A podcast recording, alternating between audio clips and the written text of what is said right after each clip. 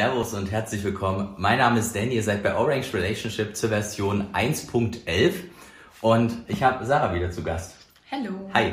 Äh, für diejenigen, die sich wundern, 1.11, ich habe noch zwei Folgen vorproduziert, da kommen wir ein bisschen mit der Versionierung durcheinander, aber das sollte nicht das Problem sein. Ähm, ja, wir sind gerade bei meinen Eltern, weil wir gerade Weihnachtszeit haben. Genau. Richtig. Und ähm, haben uns gedacht, okay, wir könnten doch noch mal äh, sieben, oder Sarah stellt mir wieder sieben Fragen, aber diesmal nicht aus Kiki sein Buch. Genau, die Folgen dieses Format wird aber weitergeführt. Das Problem ist nur, wir sind bei Danny seinen Eltern. Das war jetzt alles ein bisschen spontaner. Und ich habe vor kurzem die Arte-Doku über Bitcoin äh, mir angeschaut und hatte damals so random irgendwelche Fragen rausgeschrieben, weil ich eh dachte, ja, für irgendwann mal, ne, wenn wir irgendwann das Format weitergeführt haben. Naja, und äh, Gigi sein Buch habe ich jetzt hier nicht mit, deswegen aber mein Handy schon und da hatte ich damals die Fragen notiert. Genau. Wir haben ja auch super viel Gigi-Content jetzt gebracht. Ne?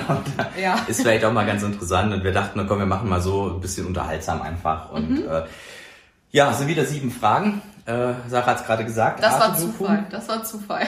okay, war Zufall. Weiß nicht, vielleicht gehört es ja dann zum Format irgendwann mal. Ja, vielleicht. Ja.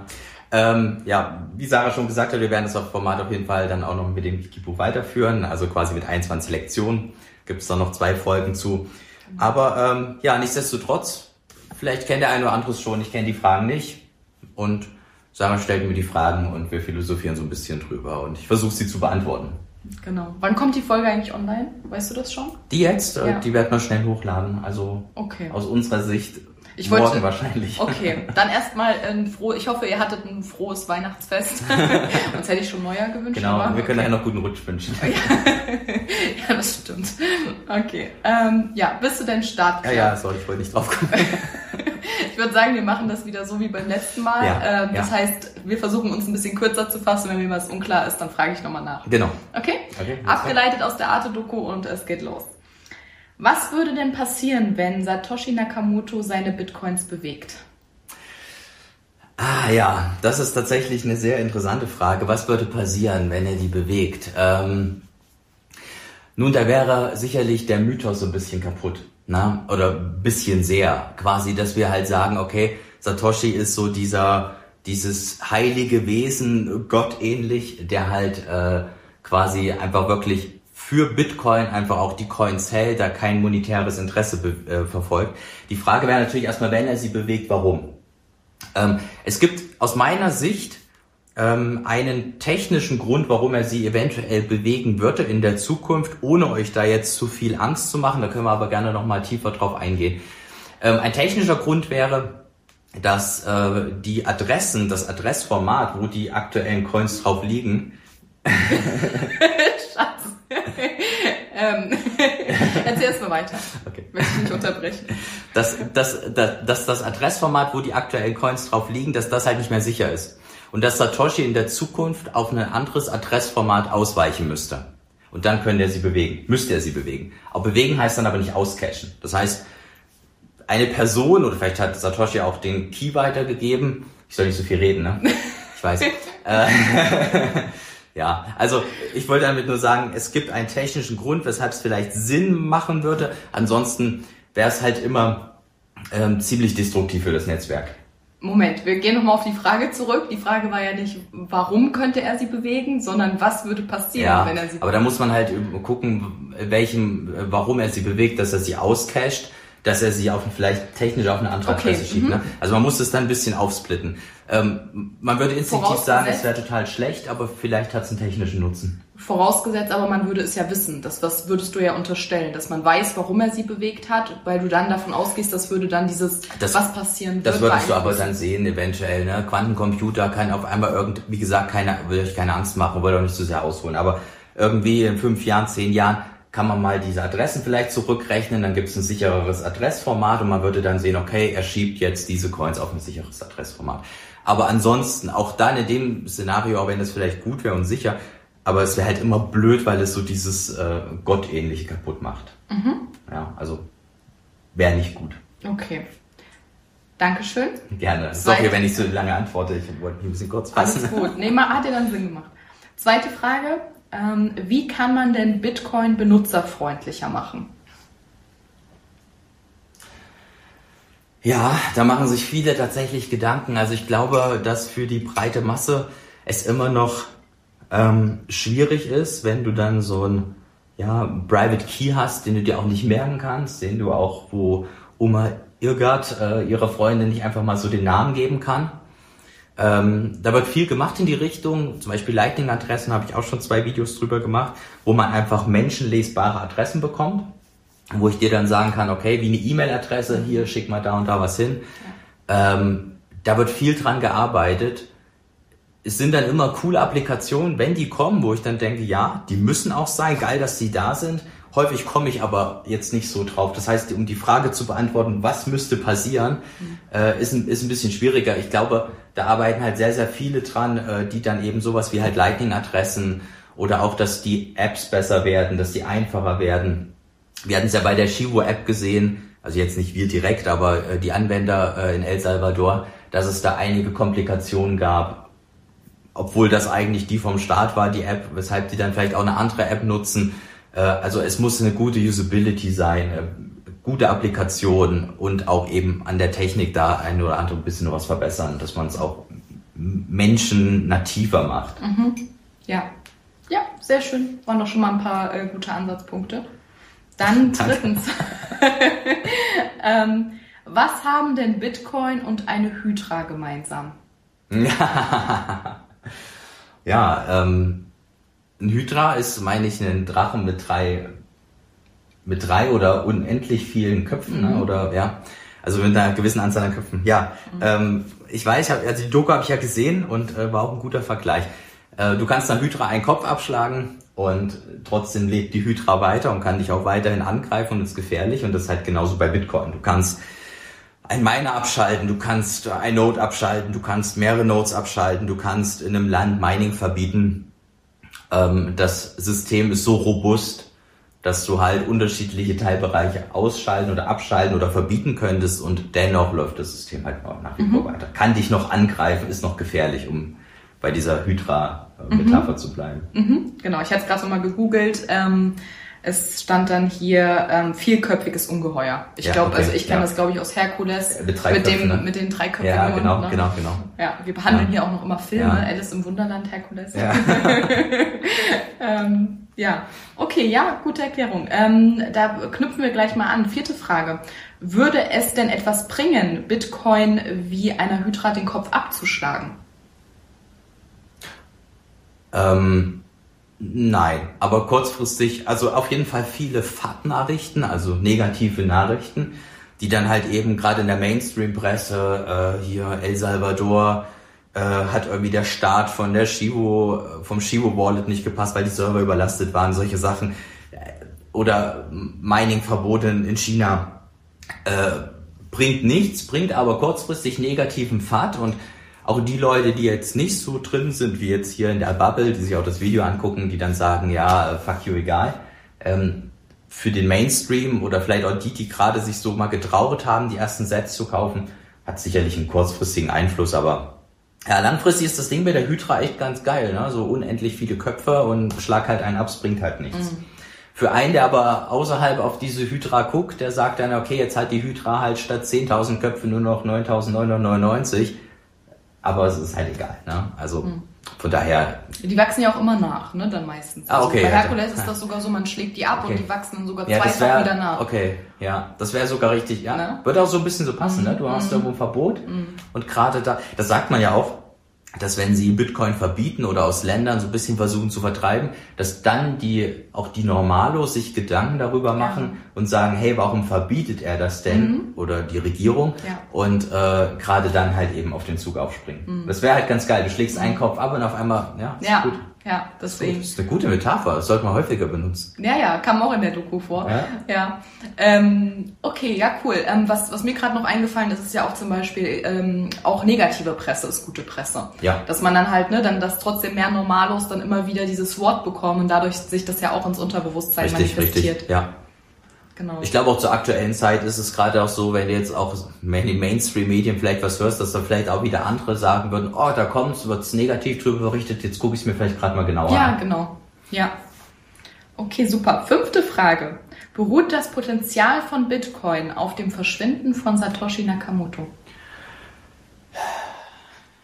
Das Potenzial. Wir haben jetzt ja mehr Wörter drin, ne? Vielleicht. Ja. Mhm. Schwierige Frage. Ich denke zum, ah, ist schwer zu beantworten. Ja, ich, also auch da muss man natürlich sich wieder erstmal die Frage stellen, wer denn Satoshi ist oder war und äh, wie er in den Medien hätte wahrgenommen werden, ne? wenn das jetzt auf einmal ein übelster Spinner ist und vielleicht ist sein System auch gar nicht erklären kann oder so. Ja, schwierig. Also ich glaube, dieses, ah, dieses, ich würde schon sagen, das doch, ich würde schon sagen, das hat, hängt damit zusammen, weil ähm, Satoshi hat dadurch etwas geschaffen, so ein bisschen ja, wie eben auch Gold, das Gold einfach so da war, ne? so vom Schöpfer persönlich, ne? hat man ja schon mal, wenn man daran glauben mag, äh, irgendwie von Gott geschaffen und, und so ist halt auch irgendwie so von so einer mythischen Person, wo auch keiner weiß, vielleicht war es eine künstliche Intelligenz, vielleicht war es Aliens. Weil wir ja von Potenzial sprechen, müssten wir vielleicht erstmal gucken, was, ne, also Satoshi ist ja, warte, lass, lass mich kurz, ja. ist ja dezentralisiert dadurch, dass er keine Person im Fokus ist sozusagen, ne? Und wir hatten ja, glaube ich, neulich auch das Thema, dass bei anderen Unternehmen, da postet ein CEO irgendwas und auf einmal geht ne, die Aktie hoch oder runter. Mhm. Ähm, und das Potenzial, um das jetzt wirklich ne, greifen zu können, müssten wir eigentlich das erstmal ja. gegenüberstellen. Naja, wenn ich, wenn ich Potenzial höre und dann vielleicht noch ein bisschen länger in die Zukunft gucke, dann denke ich schon, dann das sind wir halt irgendwie bei ähm, einer Weltreservewährung. Mhm. Ne? Und also vielleicht mal die Frage gestellt, mit einer Weltreservewährung könnte Bitcoin zu einer Welt oder wenn wir in zehn Jahren die Weltreservewährung Bitcoin haben, hätte diese Währung es auch geschafft, wenn Satoshi bekannt wäre und nie gegangen wäre? Ähm, ja, es lässt sich sehr schwer beantworten. Ah, weil Satoshi natürlich auch schon am Anfang so eine Anonymität um sich, also auch als er schon noch aktiv war, hatte sie ja trotzdem Satoshi Nakamoto genannt. Er hat ja trotzdem, ähm, er hat sich ja trotzdem nicht, er hat auch da nicht gesagt, wer er ist. Ne? Also er hat halt schon immer angefangen, so diese anonyme Person. Ich weiß es nicht, ehrlich gesagt. Das ist eine ganz schwere Frage. Ich, ich, ich glaube, dass es so vielleicht nicht gekommen wäre. Und vielleicht hätte ähm, gerade in der Frühzeit dann vielleicht ein anderes Altcoin-Shitcoin-Projekt die Chance gesehen, komplett auf Anonymität zu bauen, um dann mitzugehen. Und dann wäre es vielleicht eben dann der andere Bitcoin. Ich weiß es nicht. Ich, ich würde vielleicht mal den roten Faden, diese Frage würde ich jetzt noch nicht abschließend als beantwortet sehen und würde noch mal ähm, einen Denkanstoß geben zur sechsten Frage. Denn ist Bitcoin ein Mythos? Und vielleicht können wir einfach mal, ich meine, Bitcoin, äh, dieses ganze Netzwerk, was sich aufgebaut hat, ne? Und meine siebte Frage schließt dann das alles ab. Und vielleicht können wir jetzt erst einmal nochmal auf die Frage eingehen, ist Bitcoin ein Mythos und ob jetzt Bitcoin dieses Potenzial entfacht hat aufgrund dessen, dass Satoshi Nakamoto verschwunden ist, können wir uns dann nochmal in der siebten Frage angucken. Vielleicht. Ja, Bitcoin ist schon ein Mythos. Ne? Das ist halt das Tolle auch an dem Netzwerk. Es ist, es ist vom Boden heraus entstanden, gewachsen und ähm, du hast halt eben genau diese mythischen Komponenten. Weil ich ja gerade sagte, du weißt halt nicht, was eine künstliche Intelligenz war es vielleicht Außerirdische, keine Ahnung, glaube glaub ich nicht, aber ähm, es, es gibt ja immer so, weil die Frage steht ja immer im Raum, wer hat sich das denn ausgedacht? Also wer konnte, und ja klar, die einzelnen Mechanismen waren schon vorhanden, und äh, aber trotzdem hat Satoshi weitere hinzugefügt und alles ineinander verpackt. Und das ist schon eine krasse Leistung. Und dann jeder, der da tiefer drin ist, äh, der kommt dann zu dem Schluss und sagt sich, ja, wie konnte er das denn so alles und, und auch so, ja, so, so toll mhm. starten mhm. und auch mhm. so einen guten Zeitpunkt finden vielleicht auch. Mhm. Also, ja, Bitcoin ist, ist auf jeden Fall ein Mythos und viel damit hat Satoshi zu tun, definitiv. Heutzutage sind wir es als Community, es gibt ja auch so dieses, äh, wir alle sind, sind Satoshi und wir alle müssen so diesen Mythos hochhalten, indem wir Nodes laufen lassen, die uns aber eigentlich keinen monetären Incentive geben. Ähm, wir alle sind die, die Cyber Hornets, also die, die, die dann äh, irgendwo hingehen und sagen, hier, du hast es aber falsch, ähm, äh, falsch ausgedrückt oder du hast da hier von Energieverbrauch geredet. Ich erzähle dir mal, wie es genau so, wie es wie es ist und ne, also heutzutage ähm, halten finde ich, wir als, als, als Bitcoiner so dieses Ding halt des Mythoses nach oben. Und ähm, Ja, was, früher hat es halt Satoshi. Mhm, ja, was mir jetzt noch so ein bisschen, was, was jetzt absolut noch gar nicht so rausgekommen ist, was denn Bitcoin sein Alleinstellungsmerkmal ist, außer der Dezentralität, haben wir ja, sage ich mal, ein sehr, sehr großes Netzwerk. Und dieses Netzwerk verbindet ja meines Erachtens ein sehr, sehr großes Commitment zu Bitcoin. Und dieses dieses Commitment, was man ja entwickelt, was man jetzt vielleicht bei, bei Unternehmen teilweise hat, ne, Apple, Tesla oder so, ähm, das hat man ja bei Bitcoin aufgrund dessen, weil man ja ein Urvertrauen hat und auch natürlich das natürlich ultra krass ist, dass er da eine Million Bitcoin hat und die nicht bewegt. Und das ist ja so dieses, ne, darauf will ich auch die ganze Zeit so ein bisschen hinaus, dass wir das vielleicht auch nochmal so ein bisschen herausstellen, was ja auch diesen Mythos auch irgendwie ausmacht. Mhm. So, das, das kam jetzt nämlich auch noch nicht so heraus und ich würde jetzt mal an die siebte Frage anknüpfen, ähm, nämlich Bitcoin stützt sich ja nicht auf Vertrauen, sondern auf Verifizierung. Was ist denn genau das Problem beim Vertrauen? naja, ich glaube, da brauchen wir nur unsere aktuelle Welt uns anzugucken. Ähm, sei es nun Politiker, die halt ständig von Vertrauen reden und dann aber wieder andere Konzepte, ähm, da muss man ja gar nicht jetzt in die jüngste Vergangenheit, aber vielleicht auch irgendwie damals äh, 1971 als der Goldstandard, wo, wo sie gesagt haben, sie ähm, trennen das Gold vom Dollar temporär. Oder niemand hat vor, eine Mauer zu bauen, sind ja auch solche Sachen. Äh, wir brauchen aber gar nicht nur in die Politik zu gehen. Ich denke, da sind vielleicht auch ähm, so Finanzberater, kostenlose Berater, ähm, wo man dann selbst das Produkt ist ähm, die dann halt auch vielleicht von Vertrauen sprechen ähm, oder man solle vielleicht dann der Riester-Rente vertrauen oder die Rente ist sicher und solche Geschichten. Es sind aber ganz häufig dann Konzepte, wenn man die sich ein bisschen, ja auch einfach ganz neutral mal anschaut, dass man merkt, oh, hm, der redet zwar hier von vertraut mir, aber so wirklich gibt's dafür häufig keine Logik dahinter. Da fällt mir gerade noch was ein. Ist es vielleicht auch deshalb so, also ich finde mich da selber wieder, weil man gar keine Erwartungshaltung teilweise äußert, weil man ja blind in Vertrauen geht, immer mit, dass die Menschen das Beste füreinander wollen. Weil man es denkt, ne? Weil man es denkt und das mhm. aber nie äußert, was ist denn die Erwartungshaltung? Ist das eine bestimmte Rendite oder so? Man macht sich ja gar keine Gedanken. Man sagt ja eigentlich zu dem Anlageberater häufig wahrscheinlich nur, ja, Hauptsache mein Geld liegt jetzt erstmal irgendwo und, ne? Ja, genau. Der erzählt dir dann was von Altersarmut und genau. ähm, von Rentenlücke und äh, dass er dir halt helfen will.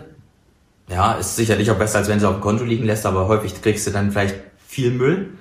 Und ähm, naja, bei, bei Bitcoin, und das finde ich so schön, und das hast du halt auch so selten in unserer Welt, kann ich vertrauen, weil ich jetzt, was weiß ich, auf Twitter bin, äh, ich kenne die Leute, die sagen, hey, ich habe mir das angeguckt, okay, fair enough. Oder ich kann sagen, ja gut, ich arbeite mich da ein, ich gucke mir das und das an, richtig im Code, ich arbeite mich tief ein und ähm, kann es wirklich verifizieren, bis in die kleinste Grundeinheit. Mhm. Ja, und das ist halt das Coole, dass unsere Welt in eigentlich fast allen anderen Bereichen immer von Vertrauen spricht und du, du weißt es nicht, du weißt auch selbst bei einem, bei einem Unternehmen oder so, weil du es ja gerade hattest, ähm, weißt du auch nicht, ob die Bilanz äh, vielleicht gefälscht ist. Das ist immer wieder bei so Sachen wie Oracle-Problem. Du, du weißt es eigentlich im, im Ende nicht. Du musst darauf vertrauen, dass dich keiner belügt oder irgendwie was. Genau, und auch die Kontrollorgane der entsprechenden Unternehmen, ne? Finanzaufsicht und so. Klar. Ähm, klar. Dass die das halt anständig ja. kontrollieren. Ja, also ich sage mal, in dem Punkt Vertrauen ist es, ist es eigentlich sehr traurig, denn man kommt, so zumindest ging es mir so, du kamst aus einer Welt, in der du allen vertraust. Politikern, Finanzberatern, äh, Notenbankern oder keine Ahnung, denkst, die wollen das Beste. Vielleicht wollen sie auch das Beste, aber häufig haben sie natürlich auch ein gewisses Eigeninteresse, wo nun auch immer das liegen mag. Und dann kommst du in die Welt und siehst dann irgendwie, du kannst dem eigentlich allen alles nicht vertrauen. Du kannst, äh, du musst alles hinterfragen. Wenn du es hinterfragst, ist es häufig richtiger Bullshit. Und das ist traurig. Mhm. Und das ist bei Bitcoin halt so, Bitcoin verspricht etwas und Bitcoin hält es aber auch. Mhm. Bis in die kleinste Ebene. Du kannst ganz tief reingucken und du siehst immer noch in der, in der Urebene des Codes siehst du ja, Bitcoin hält das, was es mir in der höchsten Ebene im Bitcoin Twitter oder wir hier versprechen. Das ist cool. Mhm. Und sehr einzigartig. Und jetzt äh, können wir noch mal ganz kurz den Bogen zu Frage 5 äh, und 6 schlagen, vielleicht insgesamt noch mal. Ähm, ich glaube nämlich, das, was du alles jetzt gesagt hast, das ist das Potenzial von Bitcoin. Warum, weshalb es halt auch gut ist. Das, das Potenzial wäre auch da, wenn Satoshi Nakamoto noch da wäre. Aber eben das alles, was du erzählt hast, wenn es gerade, wenn es um Vertrauen geht, ne, warum sind Leute so committed und so. Ich mhm. glaube, das ist ein Teil deshalb, weil er es sehr, sehr gut vorgemacht hat mit was, was, was kann man denn erschaffen und wie uneigennützig kann man dann ja, trotzdem handeln. Ja, das stimmt. Das ist ein wichtiger Punkt wahrscheinlich, ja. ja. Und da kommen, sind wir ja auch vielleicht bei so einer, so einer Sache, ähm, wie auch irgendwie einer, einer kompletten Open Source Welt, wo du deine Produkte auch Open Source zur mhm. Verfügung stellen kannst. Die ist ja auch bei Apricomedia oder so, wo du dann äh, auch dann auch die PDFs bekommst, wenn du es kostenlos haben willst. Oder Gigi, der im Interview gesagt hat, äh, dass er sein, sein Buch ja auch immer als ähm, freie äh, License zur Verfügung stellt. Also du kannst es dir auch so angucken, musst es nicht kaufen.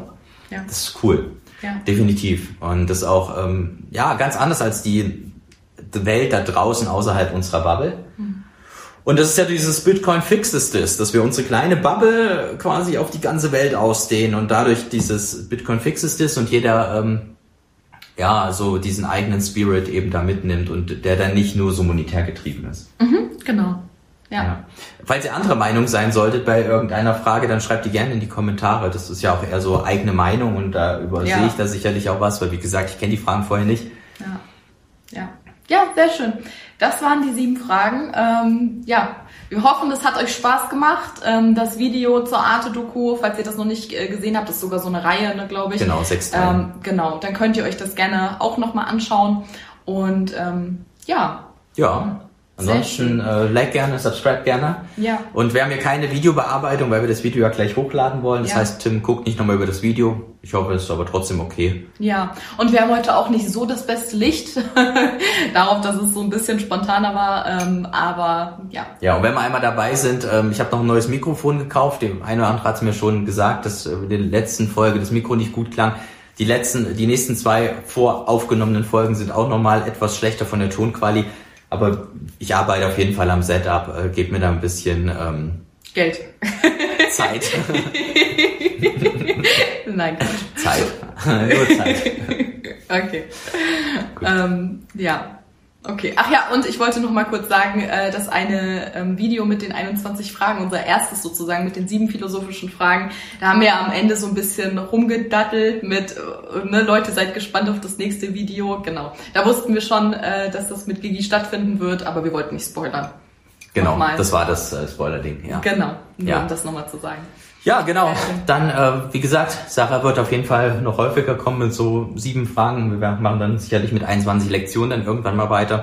Genau. Wir haben auch an sich äh, auch viel andere Sachen in der Pipeline. Also ihr könnt euch auf jeden Fall äh, drauf freuen und gespannt sein und, und dann nochmal der Hinweis, äh, gerne abonnieren. Und ähm, ja, alles klar? Ja. Cool. Alles klar. Alles klar, Subi. Wir hören uns. Ciao. Ciao.